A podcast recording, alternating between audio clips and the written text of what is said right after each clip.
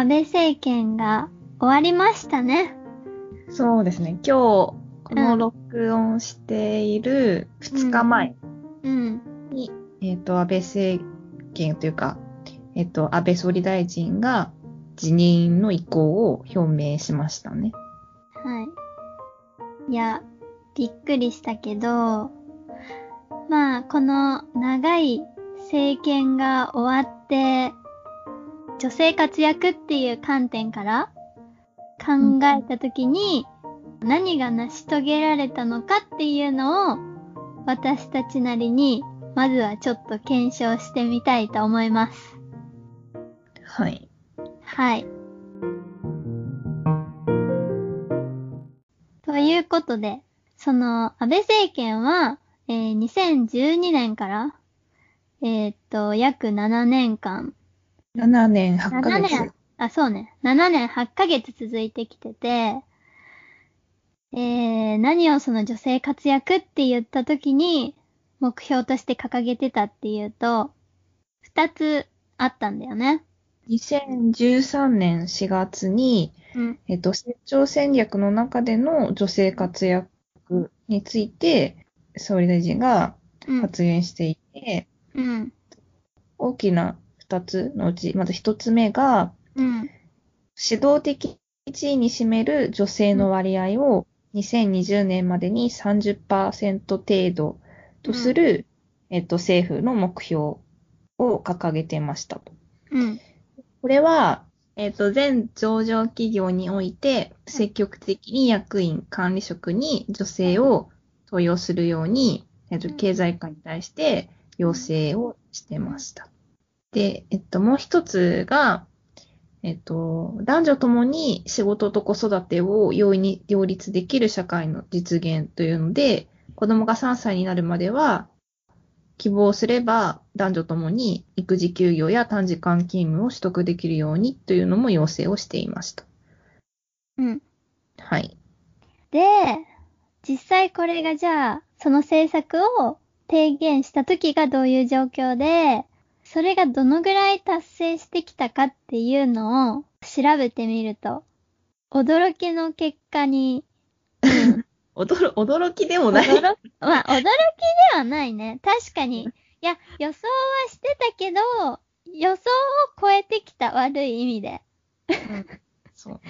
それが、男女共同参画局っていう、えー、内閣府が運営しているホームページに出ていたんですが、えっと、その、出ているデータっていうのが、上場企業の女性役員数の推移っていうもので、で、えっと、そのパーセントを見ると、まず2012年、その安倍政権が始まった時が、割合が1.6%。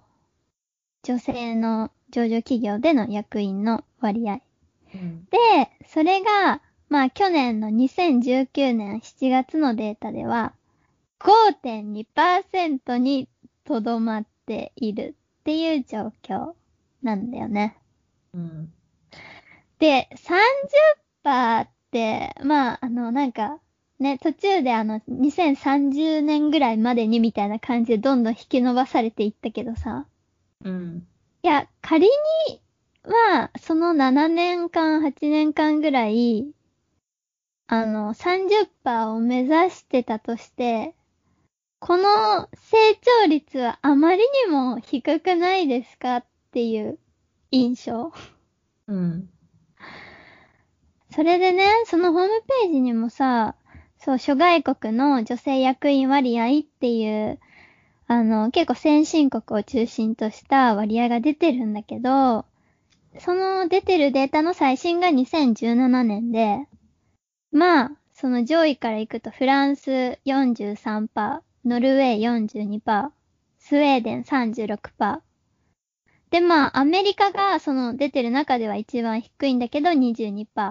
もう全然まあ、レベルが違うっていうか、桁数が全然まあ違って、なんかもうそれからして、なんかどんだけ日本が、こう、女性の、なんていうの社会的な進出っていう意味で遅れてるかっていうのが、まあ、結構歴然としているっていうのがよくわかりました。まあ、なんていうか、うん。会社の中の、はい。その役員とかうん管理職の話だから、うん。なんかこうそこまでうん。こう政権が力を入れたところで、うん。なかなかこう直接的にうん。と増やすところに影響は及ぼせないところだと思うんだけど、うん。まあ実際その会社の中での女性が置かれる立場と、そんなすぐに改善できるわけで、政権が変わってじゃあ改善できるかっていうと、そんな簡単なことではもちろんないうんとは思いつつ、はい。まあただなんかたった1%台から5%台に変わったうん。っていうところが、うん。まあ、他の国と比べたときにね、あまりにも遅いっていうのは絶対ある。まあ、だし、仮にもそうやって女性活躍っていうのを、なんか結構大々的にこうアピールしてたわけじゃん。そうだね。で、まあ、えっと、この30%の目標ができたのは実際小泉政権の2003年うん。で、で、まあ、その時に、その、アピールしといて、なんかこう、何をやってきたんだろうなっていうのは、率直に思うよね。この成長率の低さというか、見ると。うん。まあなんか、散々こう女性活躍っていうのを看板政策にうん。してたわけだから、うん。なんかそ、それだけこう大々的に言っうん。て、うん。実際のところ何かそれに向けた具体的な動きをしましたかっていうところだよね。そう、それが結局今、こう、政権が終わろうとしていて、なんかこう、情報を探っても、具体的なところが全くあまり出てこないうん。っていうのがあって、まあだから本当に、まあ実際さ、その、内閣府とかが、まあ具体的なせ、な、なんか、何をやってきたかっていうのも、やっぱり情報として、まあ出してないとこっちも知り得ないわけじゃん。うん。なんか結局、なんだろう。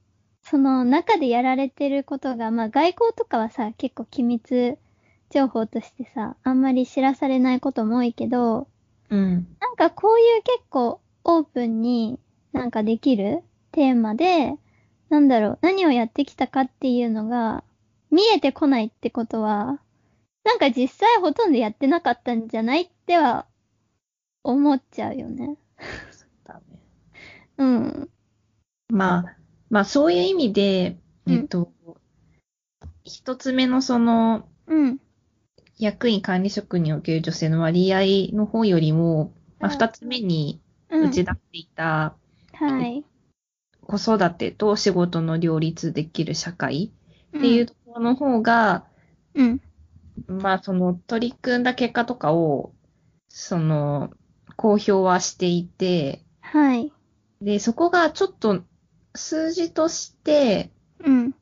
その、まあ、子供が3歳になるまでに希望する人が男女ともに育児休業短時間勤務取得できる、できたのかどうかっていうところの数値って多分、ちょっと探したけどなかったので、まあ、実際それって取りようがないのかなっていう、統計的に多分取ってないんだろうなっていうふうに思う。ん。その代わり、えっうんと、これに関連して、その待機児童に関する目標があって、まあ、待機児童ゼロを、えっと、目標に掲げてたんだよね。うん。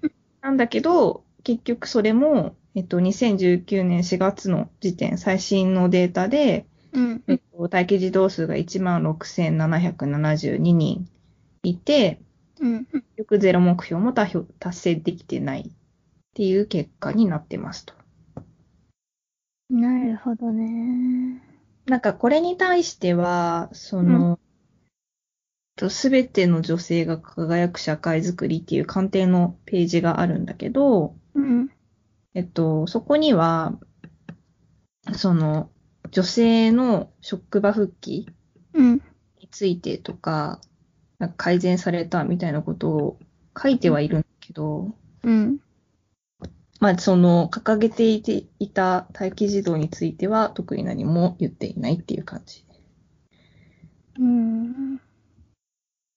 なんかもう最近確かにもう話題としてもあんまり聞かなくなったもんね。まあすごうんい感覚的だけど。そうだね。うん。まあでも実際は16,772人いるってことだよね、まだ。うん。だからまあ、結果として、二つ掲げた女性活躍のうん。目標というか、要請については、達成できず、という結果でした。はい。で、まあ、もうちょっとこう、わかりやすいうん。指標を見ると、うん。えっと、ジェンダーギャップ指数っていうのがあって、なんかこれ、世界経済フォーラムうん。が出してる The Global Gender Gap Report っていうのが元になってるやつだよね。そうん。えっ、と、まずじゃあ、2012年このジェンダー指数で日本の順位がどうなったかっていうのを見ると、まず2012年、日本は135カ国中101位だったのが、2020年では153カ国中121位。つまり、順位をかなり落としてます。う。うん。はい。その、指数はうん。変わっ、ほぼ変わっていないから、うん。うん。ただ、まあ、えっと、えっと、対象国がうん増えたことで、相対的に順位は下がっていて、そうね。で、その内訳が政治、経済、教育、健康っていう分野が4つあるんだけど、うん。すべて順位は下がっている。はい。しかも、政治がひどいよね。そうだね。政治は、2012年110位だったのが、うん。2019年144位まで下がっていて、はい。これって、なんかこう、さっきの、うん。えっと、経済面というか、その、会社における女性の登用っていう面は、まあなんか、その少し、その直接的な影響は難しいっていうふうに思うんだけど、一方、うん政治は、その、まさに一番変えられるはずの場所じゃない？ね。その政治家政権が動けばね。そうそうそう。そこが一番下がってるっていうところが、ちょっと。そうね。それって多分結局女性の閣僚がうん。少ないうんっていうん。と思うんだけどね。あの、政治家の数とかじゃない？女性。う。うんん。うん、なんかこうやってちゃんと、うん。こう、掲げている目標とか、そういうアジェンダとかうん。に対して、政策に対して、うん。やっぱり数字でうん。振り返っていかないと、うん言ったもん勝ちというか、そうそう。そう、いくらでも目標は言えるわけで、うん。やっぱりちゃんと何をしてうん。結果になったかを見ていかないといけないよね。ね。でも結局、こう、なんていうかな。病気を理由に、まあ辞任することになって、まあ結局こうやって成果が、あの、まあ、の検証がうやむやに終わってしまうっていうのが一番怖いところだよね。うん。なんかその、もちろん病気だから、うん。なんかそれに対しては、その、治療に専念してもらうのが一番いいと思うし、うんまあ、ただ一方で、うんと、それとその7年8ヶ月在任した中での、やっぱり評かは別物かなと思っていて、そこは切り離すべきで、で、それとその、行ったことに対する責任うん。があるわけだから、それはその、まあ、病気であるから、それが免除されるわけではもちろんないから、うん。そこはきちんと、これ今後も、その、評価して、問うべきところは問って、問わなきゃいけないよね。うん。そうだね。で、ちょっと暗くなったところで。はい。まあ、一時代が終わったっていうのは、でもまあ、肯定的に捉えようといううん。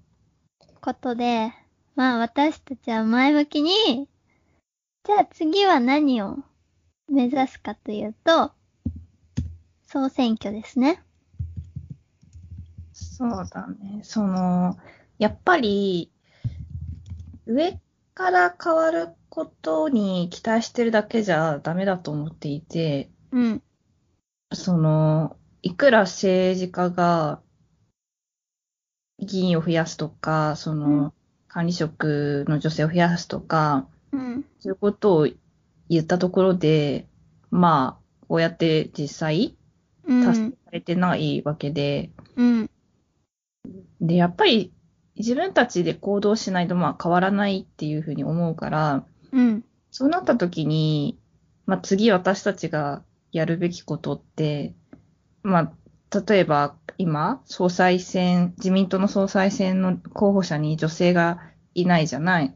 はい。それって元をたどれば、まあ自民党にその女性の議員が少ないことだったり、まあそもそも国会議員に女性が少なかったり、っっていう、まあ、もっといけば地方の議会に女性が少なかったりっていうことだと思うんだけど、まあ、やっぱりその、まあ、特に総選挙において、女性をもっと、と候補者としてお送り出すっていうことが、まあ、そういう直接的な行動が大事なんじゃないかなって思ってる。そうだね。で、なんか、うーん。で、なんか私は最近、あの、ネットフリックスのドキュメンタリー、レボリューション、えー、米国議会に挑んだ女性たちっていう、2018年の下院議員選、アメリカの下院議員選に挑んだ女性たちのあの物語なんだけど、そのドキュメンタリーを見て、めちゃくちゃこう刺激を受けたんだけど、まあ今話題のアレクサンドリア・オカシオ・コルテスっていう29歳かな。えー、あ、今30歳？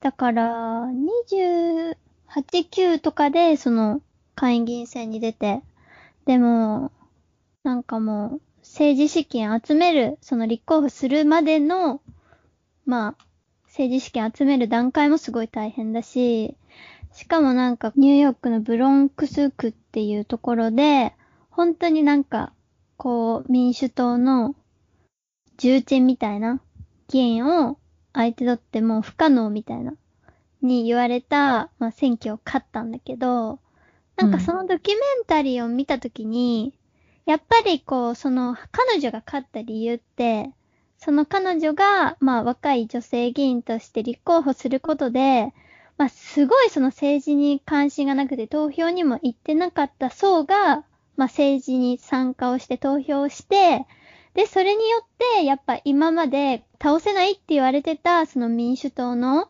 なんかもう全然何をやってるかもよよくわかんないような議員を倒せたのね。で、まあ、今やさ、彼女はもうなんていうの？女性のヒーローみたいな感じで、まあ私もそうだし、結構世界中の女性をエンパワーしてるから、なんかそういう女性が一人出てくるだけで、もうすごい世界って結構変わると思ったの。それを見てて。うん。なんかその、まあ彼女のそういうカリスマ性とか、なんていうの？影響力みたいなのが、まあ一人あることによって、やっぱりすごい、まあ、多くの人が政治に興味を持ったりっていうことが起きるわけだし、うん。なんかその意識って、なんか本当に一瞬で起こり得ることなんだなっていうふうにちょっと希望は持てたのね。うん。だから、本当になんだろう。まあ、今はさ、その、結構日本の状況を見ると、なんかすごいこう暗い気持ちにもなるけど、なんかこう、なんていうのかな。まあ、そうね。私たちがこうやってポッドキャストを続けることもそうだし、なんか、そう。一人でもいれば、そう。変わ、すごく変わる可能性があると思うから、うん。なんかそれって不可能なことじゃないと思うし、そう思う。うん私たちの世代から出していきたいっていう気持ちもあるし。そうだね。なんかちょっとそこにどういうふうにさ、あの、これから自分たちが参加できるかっていうのはちょっと考えてるとこだよね。うん、なんかその女性の政治への、その進出というか、うん。については、ちょっともっと考えていきたいよね、今度は。そうだね。うん。to は be continued ということで。はい。うん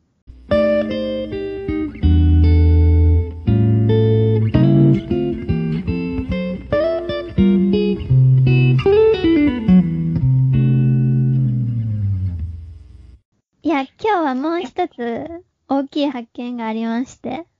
あのー、もともと今日第2回目っていうことで、まあ私たち、あの、フェミニズムの、まあ日本におけるフェミニズムの、こう、歴史うん。を、まあ辿っていこうっていうのを考えてたんだけど、まあまずその前に、フェミニズムって、どういうふうに、こう、まあ歴史の中で定義されてたのかっていうのを、まあその歴史を見る、まあ前段階っていうか前提として、まあちゃんと押さえておこうっていうことで、で、私たちは今日急遽図書館に行って、いろいろ辞書を見漁ってきたんだけど、やっぱりその、広辞苑の辞書の定義には衝撃を受けたよね。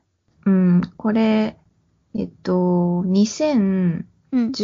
年に刊行されているんだけど、うん。衝撃だね、本当に。じゃあそれをちょっと発表しますか。じゃあメアリーお願いします。まずは、皆さんおなじみの広辞苑からいきますか。そうだね。えっと、まず、うん。定義は、フェミニズムとフェミニストの二つ見ていっていたんだけど、うん。えっと、まあ、フェミニズムは、広辞苑の、えっと、うん第7版、うん。第7版が一番最近の。うん。うん。第7版で、うん。えー女性の社会的、政治的、法律的、性的な自己決定権を主張し、性差別からの解放と両性の平等とを目指す思想運動。で、まあ、女性解放思想だったり、女権拡張論と説明がされています。で、はい。フェミニストの説明が、1、女性解放論者、女権拡張論者。で、ちょっと問題の衝撃の2番。衝撃の2番が、女に甘い男。と、もう一つ、女性尊重を説く男性。っていうふうに書かれていて、うん。こう第6版から第7版にうん。変わったところは、この女性尊重を説く男性っていうところが追加されてたんだよね。はい。でも、この女に甘い男っていう説明は変わらないと。変わってないと。いや、女に甘い男って何？そう。ちょっとその言葉の、最初にそれを読んだ時に意味がちょっとわからなかったの、うん本当に。いや、本当にわかんなかった。うん。フェミニストイコール、女に甘い男っていう意味を、まあ、広辞苑は言っていると。うん。いや、全くなんかそれ、うんそんな意味があるなんて、今まで一度も、認識したこともないし、そ言ってるのを聞いたこともないしう、ない。使ったこともないし、もちろん。や、これは誰から、どこから？本当に、えっと、いや、これ誰の考え？みたいな。そうそうそうそう。どこから出てきたっていうレベルでちょっと、もう理解に苦しみました。でまあ、辞書にこうしてうん載ってるってことは少なくとも編集者のはい。自身は、うん。まあ、その認識なのか、その周囲は、誰かしらはそういう認識なはずなんだけど、うん。それって、このなんか世間一般、辞書に載るレベルのこう認識が持たれ、一般共通認識になってるんだっけっていうところが、うんうんうん。本当にちょっと自分は知らなかったから、理解できなかった。え、しかもですね、ちょっと、その第6版で、その2番目の意味が、俗に女に甘い男っていう、俗にっていうのがついてたのよね、もともと。うんうんうん。で、俗にっていうのはさ、普通こう、一般的に社会で言われ、まあ、使われてる用法としてっていうことじゃない、うん。いや、それって、なんか私の世界では、ほんと聞いたこともないから、うん。いや、これ、この族って、どこの誰の族みたいな。そう。そんな族知らないっていう。そうそうそう。どこの世界の族ですかってちょっと聞き返したくなる。この族の使い方は全く意味がわかんなかったね。うん。なんかだから、本当に、まあ、客観的に考えて、この編集部の人たちの一般認識が、まあそういうことなんだろうなって推測できるっていうことかなと思ったんだけど、私は。そうだね。うん。ちょっとわかんないけどね、その私たちの方がもしかしたら知らないのかもしれないから、うん。わからないけれど、ちょっとそれくらい、うん、なんというか、ちょっと疑問がだいぶあるうん。説明になっている。だってさ、まあそもそも、あの、女に甘い男っていう、なんだろう、言い方自体が男性的じゃん。そうだね。うん。っていうのは、やっぱり、なんかまあ、甘いっていう言葉のニュアンスがあるよね、まず。うん。女に甘いって、いや、なん、上なんだろう。だよね。うん、上からだし、そうね、甘いっていうのは基本的に、上の人から下の人に対して使われるうん。言葉だから、うん。背景に男が上、女が下っていう思想が垣間見れる。うん。その女性尊重を解く男性っていう説明も、うん。女性尊重してほしいとかではなくて、うん。その男女平等に、その同じ権利や機会を、うん。その、得られるべきだっていうふうに思ってるから、なんていうか、男性に女性尊重してっていう、なんか、それもちょっとこう男性の方が中心にいるように感じる言葉だなって思った。そうだね。こっちがあたかも求めて、それに応じてあげてるみたいな。うん。なんか、なんかちょっとオン押し付けられてるっていう感じするよね。そうだね。うん。いいやー、こういう言葉の、まあ、あの、フェミニズムの定義の言葉の端々に、すごくアンチを感じるっていう。ちょっと一例になってるから、はい。他の辞書にも行ってみますか。そうですね。日本の中で国語辞典とかを見ていたんだけど、うん。例えば、例えば、集英社国語辞典2012年のを見ると、えっと、まず、フェミニズムの意味が、男女同権の立場に基づく女性解放論。で、女権拡張論。まあまあ、まあ理解できるよね。うん男女同権って言ってるから。うん。まあ、たださ、なんかね、その、まあ、実際にさ、その第六版の、えー、岩波の、あえー、広辞苑に、まあ、意義を唱えてたさ、あのーフェミニストの子たちがいて、あの、明日少女隊っていう子たちなんだけど、岩波に対して、まあ、意義を唱えてたっていう点としては、助権拡張論っていうのが、なんかやっぱり、誤解を招きやすい表記だっていうふうに言ってて、うん。っていうのが、なんか、その助権拡張論という説明について、男性支配的な社会を女性支配的な社会に変えるために、女性問題の解決や女性の権利だけを主張していると多くの人が理解するのではないでしょうかっていうふうに言ってるのね。うん。そうね。だから、やっぱ、助権拡張論者って言っちゃうと、まあ、今の、まあ、男性支配的な社会っていうものを、まあ、女性に当てはめて、女性支配的な社会に変えようとしてるっていう風に、まあ、誤解を与えかねない。なんかその平等を目指しているのに、男女平等を。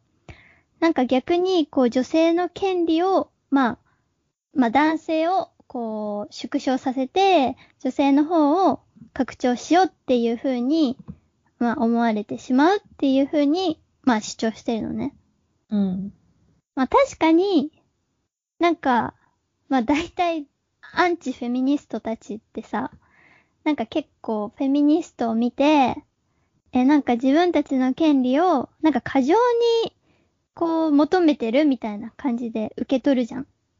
うん。なんかこう、男性の権利を阻害してるっていうか、男性の権利を奪おうとしてるっていう風に、結構フェミニストを敵視する男性が多いから、まあそうだね。そういうステレオタイプを実際、まあ社会の中でフェミニストに対して持っている人も多いから、まあだからそういうまあかん、あの誤解を与えかねないような表現っていうことで、助助権拡張論者っていう説明に対して抗議をしているっていう、まあこともあったんだよね。うん。うん。その、誤解って言っているのが、まあ、うん結局フェミニズムっていう言葉とフェミニストっていう言葉が、うん。まあ、外来語で、うんまあ、英語から来ているから、まあ、本来その英語の意味があって、うん。でそれが日本に入ってきた中で、日本の国語辞典とか、えっと、広辞苑では、こういうふうに今まで説明してきたような意味になっている。うん。で、それだと本来の意味とはか違って誤解が生まれているっていうことだよね。そうだね。で、あの、さっきの、集英社の意味に戻ると、えっ、と、集英社のそのフェミニストの項目の方は、えー1、女性解放論者、女権拡張論者。うん。これはフェミニズムをそのまま、まあ、使っているって感じだよね。で、問題の2番が、えー女性を大切にする男性。また、女性に甘く優しい男。はあ、どうですか、これは。なんだろうね。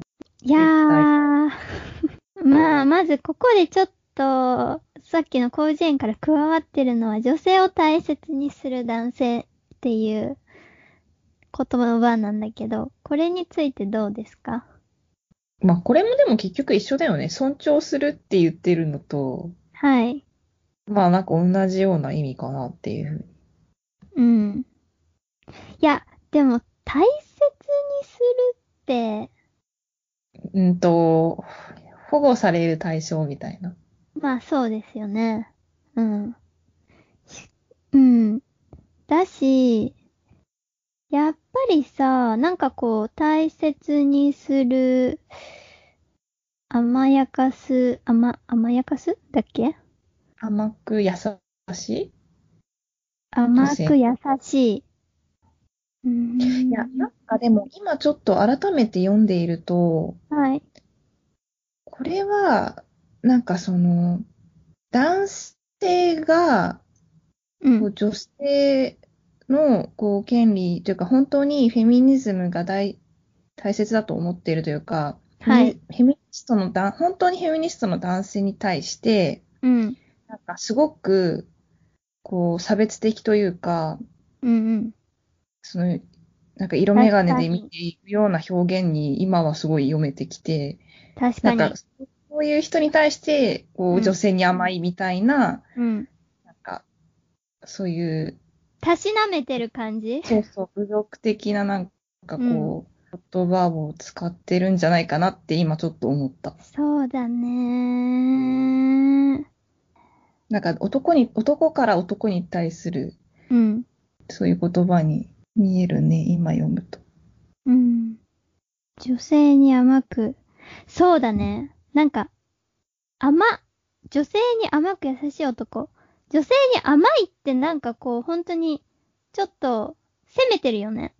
うん。そうだね。うん。え、しかもなんだろうな。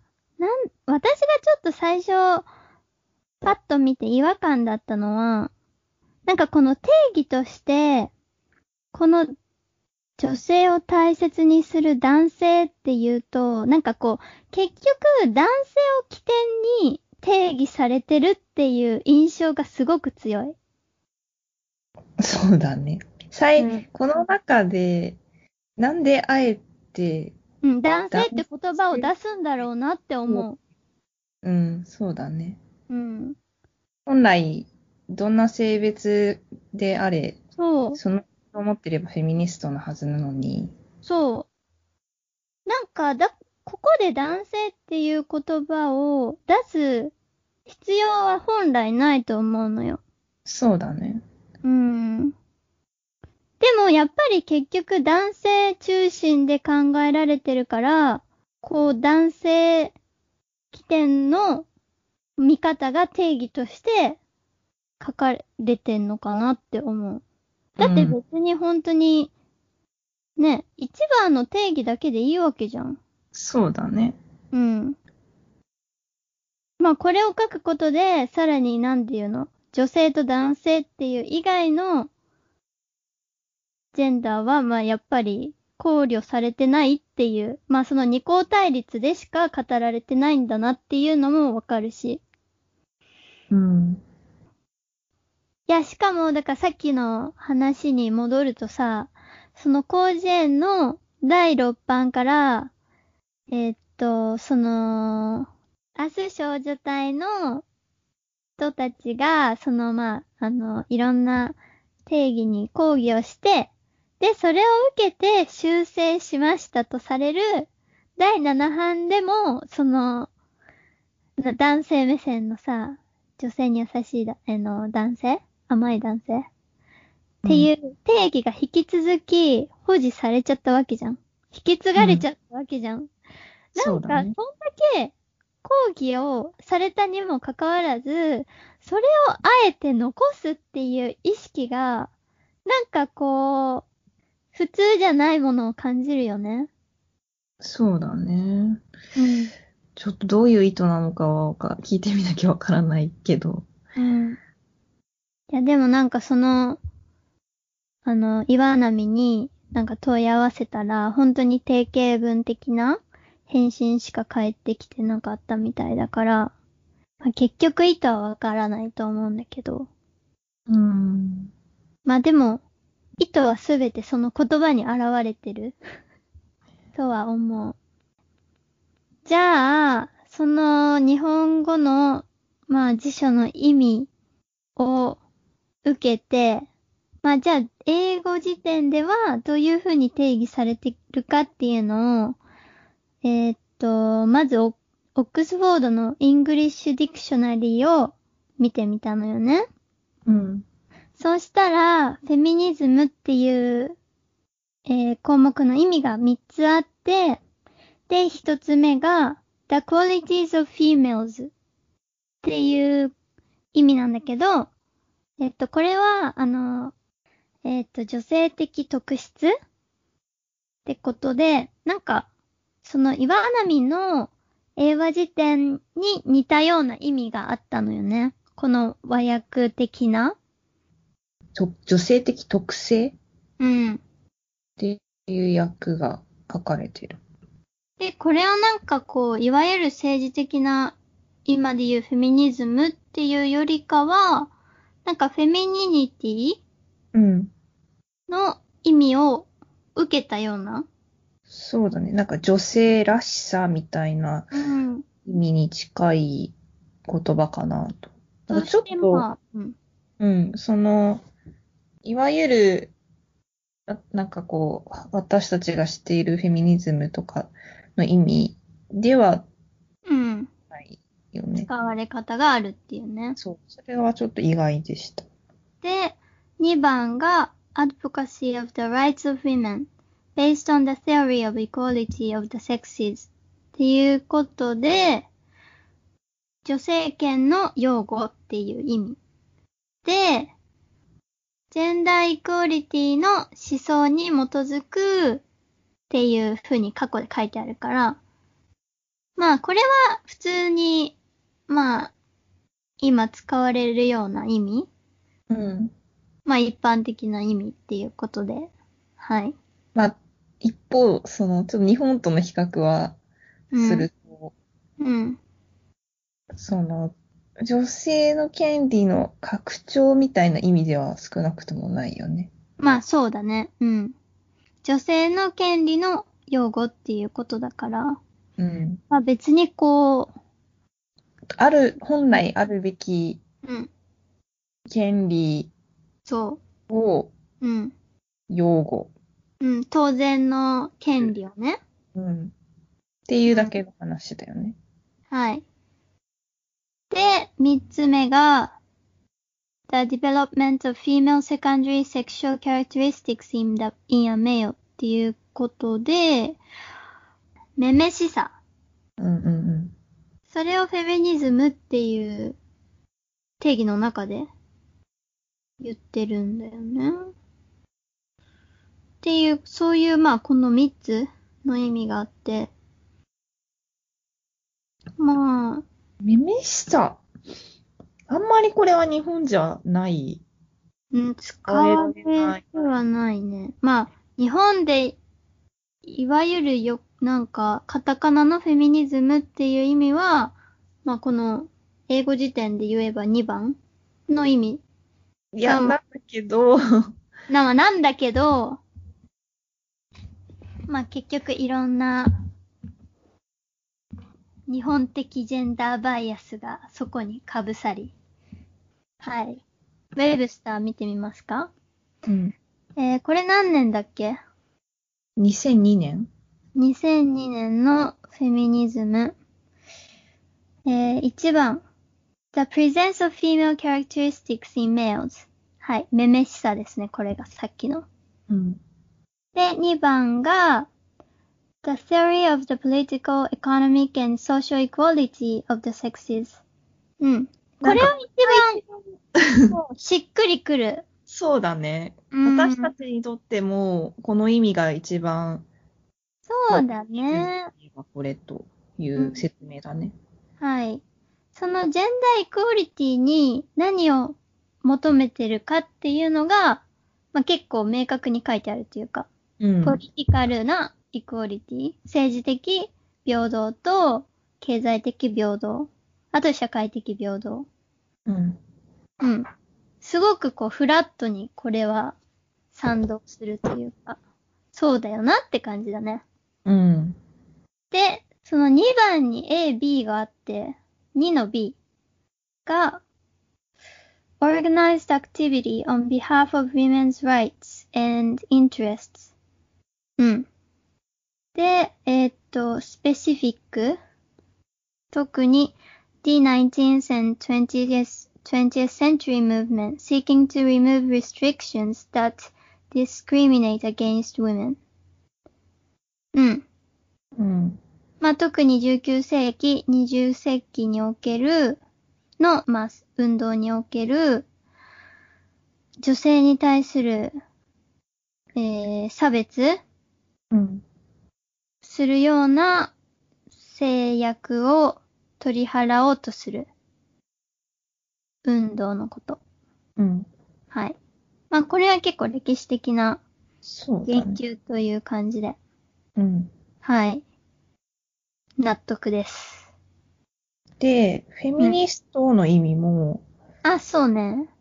フェミニストの意味が、えーっと、one that advocates or practices feminism. うん。そのフェミニズムを、まあ、擁護する。または、実践するうん。人たち。まあだから、これもまあその通りフラットだよね、すごく。ね。とってもフラット。そう、なんかフェミニズムとフェミニストの意味って、うん。それを実践擁護する人っていうだけの話で、なんかそこに意味の差は本来ないはずだよね。そうだね。そこになんかか、ちょっと個人的恨みみたいなのを 入れ込む必要はないんだけどね。はぁ、日本の辞書のひどさを。まあだからな、な、なぜか、はい。こう、英語でのうん。フェミニズム、フェミニストの意味が日本に入ってきて、うん。日本の中だけでうん。違う意味が加わったり、うん。その本来の意味が抜け落ちてたりうん。してるのがなんか言葉としての日本の現状かなっていうのがよくわかるよね。そうだね。まあ、結局でもこう、なんか問題、ここになある問題が、うん。さっき言った通り、その男性中心的なうん説。明になっているように見えるし、うん。あとその男性と女性っていうう、ん。二項対立？そうそうそう、うん。に、そういう表現になっている。他のジェンダーを排除しちゃっているっていうところだったり、そうね。やっぱりさ、まあ、辞書って、やっぱりあんまりこう編纂されないうん、から、なんか毎回やっぱり編纂されるたびに、やっぱその時代のね、変化とか、反映していかないと、アップデートしていかないといけないと思うんだけど、まあましてや、フェミニズムってさ、やっぱ時代によって全然こう捉えられ方も変わっていく言葉じゃんうん、そういう言葉に対して、なんか、あまりこう、その社会的な、まあ、捉えられ方を反映しないというか、なんていうのかな。その昔からの男性中心的な捉え方を、あえて、こう、存続させようとしてるっていう、こう、圧力っていうか、なんかそこに、やっぱり、意図的なものを感じるし、やっぱ辞書って、まあそうやって、なんていうの一番やっぱり、その使われ方の元になる。うん、まあ定義って本当にさ、人の言葉の捉え方とかを左右するような重要な位置づけだと思うから、うん、なんかそういうところが、そうやって、まあその時代とともに、こう意味も変えないといけないのに、そうやってずっと昔の、まあ古い意味にとらわれてるっていうか、そこに固執してるっていうのが、やっぱ社会にとって、すごいこう、マイナスなことだなというか、うん、なんかその、害がひどいよね。そうだね。なんていうか、その、少なくとも今の時代においては、英語そのままの意味で使うシーンが結構増えてるかなと思っていて、その、フェミニズム自体が、うん。こう、グローバル化された中で、結構うん同時代で影響し合っているうん。思想になっているから、そうなると、やっぱ必然的にその、元々の英語での意味での使われ方が絶対増えてると思ってて、うん。で、なのに、その説明が日本の辞書ではない古い、日本の中での古い説明のままにうん。なっているっていうところが、うん。結構この、日本人、日本語とだけでしか、フェミニズムを捉えてない人と、その、海外というか、えっと、うん英語での使われ方で理解している人との認識のズレがすごい出てきてしまうんじゃないかなっていうところが問題なように思って、だからなんか、その、日本語の辞書においても、うん。本来の英語での意味、まあ、今のうん。現代で使われるようになってきて、日本でも使われるようになってきている意味をちゃんと説明していくべきなんじゃないのかなっていうふうには思う。なんかさ、私たちの世代だと、もはやその昔日本で使われてたフェミニズムっうん。ていう言葉の使われ方はもう知らないじゃん、そもそも。そうだねなんか。その今の海外でいうフェミニズム運動の、うんまあイメージしかないから、うん。いや、だからやっぱり今日、この、ちょっと時代錯誤な昔のフェミニズムっていう意味を見て、かなりショックを受けたというか、そうだね。うん。なんかそこにやっぱり世代間の多分全然捉え方の違いがあって、うんなんか、こう、ここに、うん。その本来の英語としての意味、まあ現代でいう意味を、うん。なんかこう乗せていくところから運動しなきゃいけないのかっていう、結構そこに、そうだね。なんか、そんなところからっていう。ちょっと気が、一瞬、もう、気が遠くなりすぎて、ちょっと失いそうになったよね。なんか、ここから？みたいな。そうそうそう。ここから戦わないといけないの？みたいなね。そうだね。うん。いや、だって、なんかその、英語の辞書的な、まあ、フェミニズムの意味は、当然共有されてるものだと思ってたから。うん。いやー、そりゃあさ、出発点が違うからさ、議論してももうちぐはぐになっちゃうわけだよね。そうだね。なんか、フェミニズムってそういえばよくわかってないやっていう人が日本語の辞書で調べてしまったら、もはや、もうなんか、ね全く議論が噛み合わないってなるよね、そりゃ。え。ねえ。ちょっとまずそこの前提を共有しましょうやって。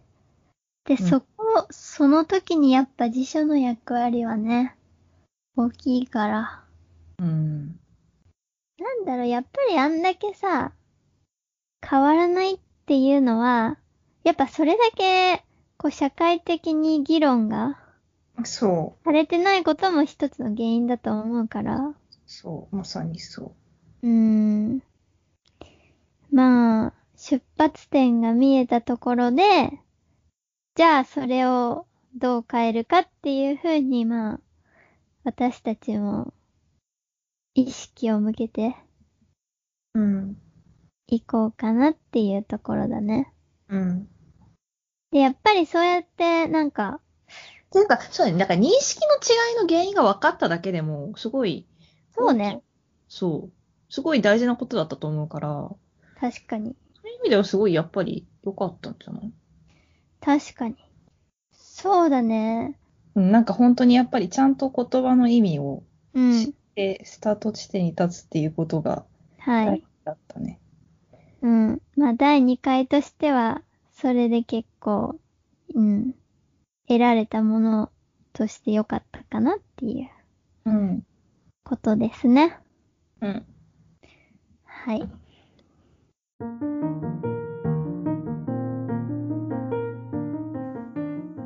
じゃあ敵が見えたところで。次回は、えー、っと、まあ、国内外のフェミニストたちの、まあ、それぞれのフェミニズムの捉え方というか、どういう風に語られてきたかっていうのを、まあ、少し追ってみたいと思いますね。